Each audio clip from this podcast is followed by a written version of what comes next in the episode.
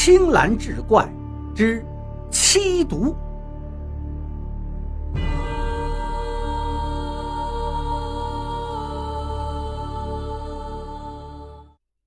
九零年的时候，王师傅开了一家纸花店，店面不是很大，在村里老戏台的后边。因为王师傅手艺好，做的东西地道，四邻八乡的都来他这买。这年七月晚上还挺热，王师傅跟几个邻居在店门口乘凉。约莫到了十一点多了，几个人都回去睡觉了，王师傅也关了店门，准备睡觉。刚躺床上没多久。突然有人拍打门环，谁呀？这么晚了，王师傅下床拉亮了电灯，开了门。我要点纸钱。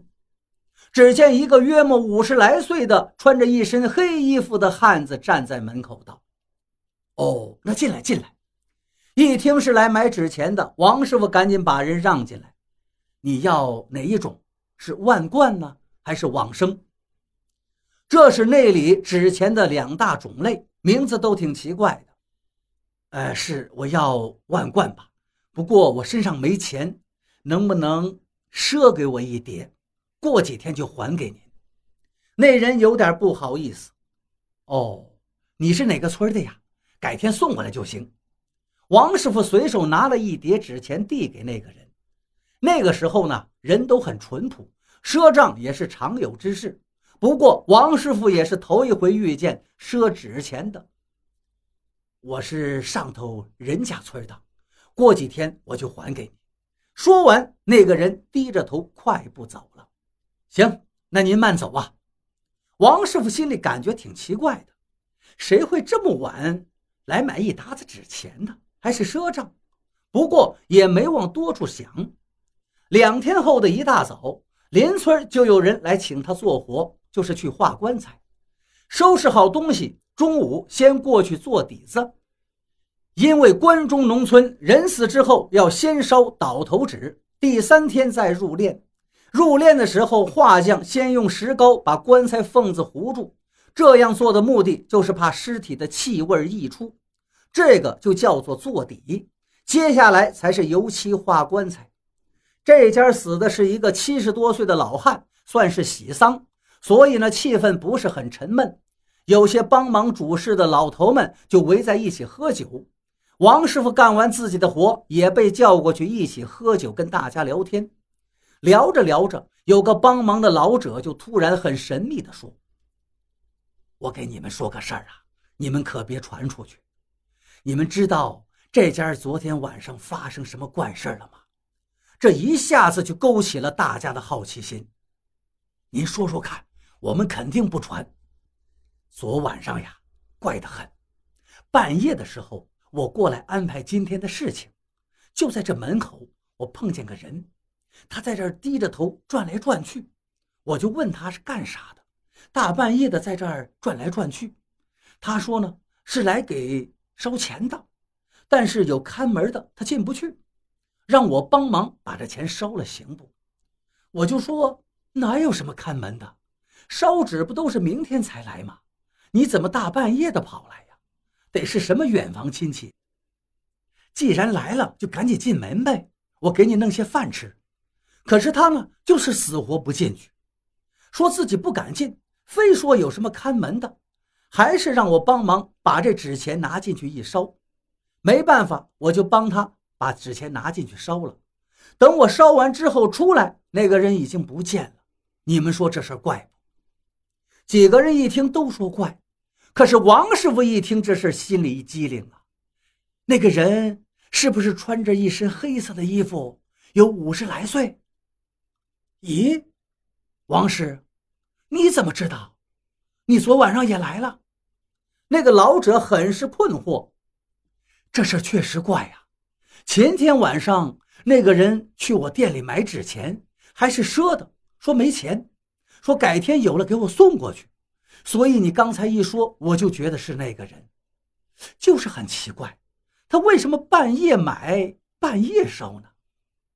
王师傅就感觉这事情不对，于是他提议道：“不行的话，咱们问问主家吧，看看这是哪门子亲戚。”人家来了也总不能不招待一下。行，那我这就去问问。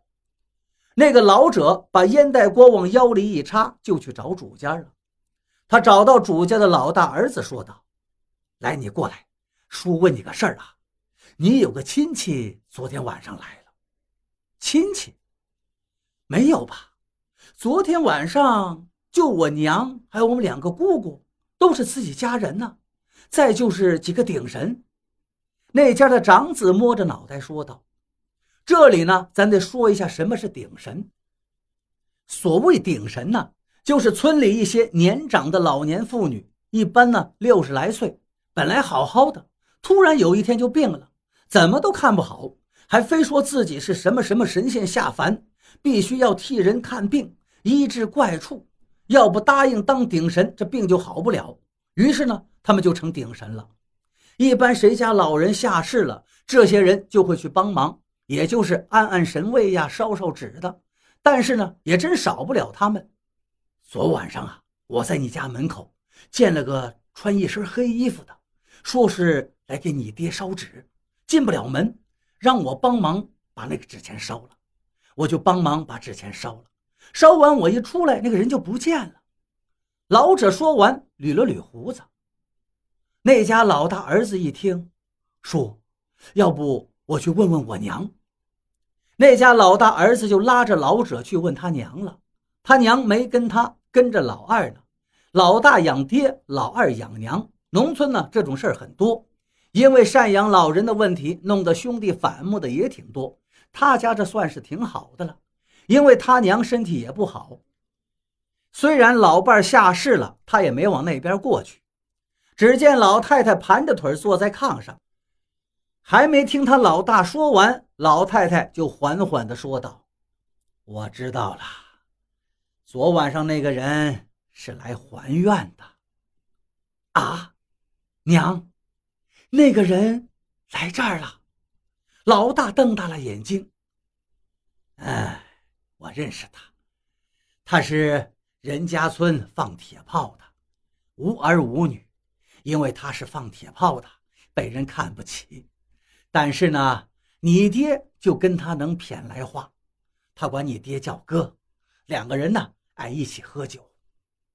放铁炮的，就是谁家过个红白喜事，他去拿个外形类似手榴弹的铁家伙，里头是空的，用的时候塞进去火药，再拿引线一点，那声音是贼大，放几下就给点钱。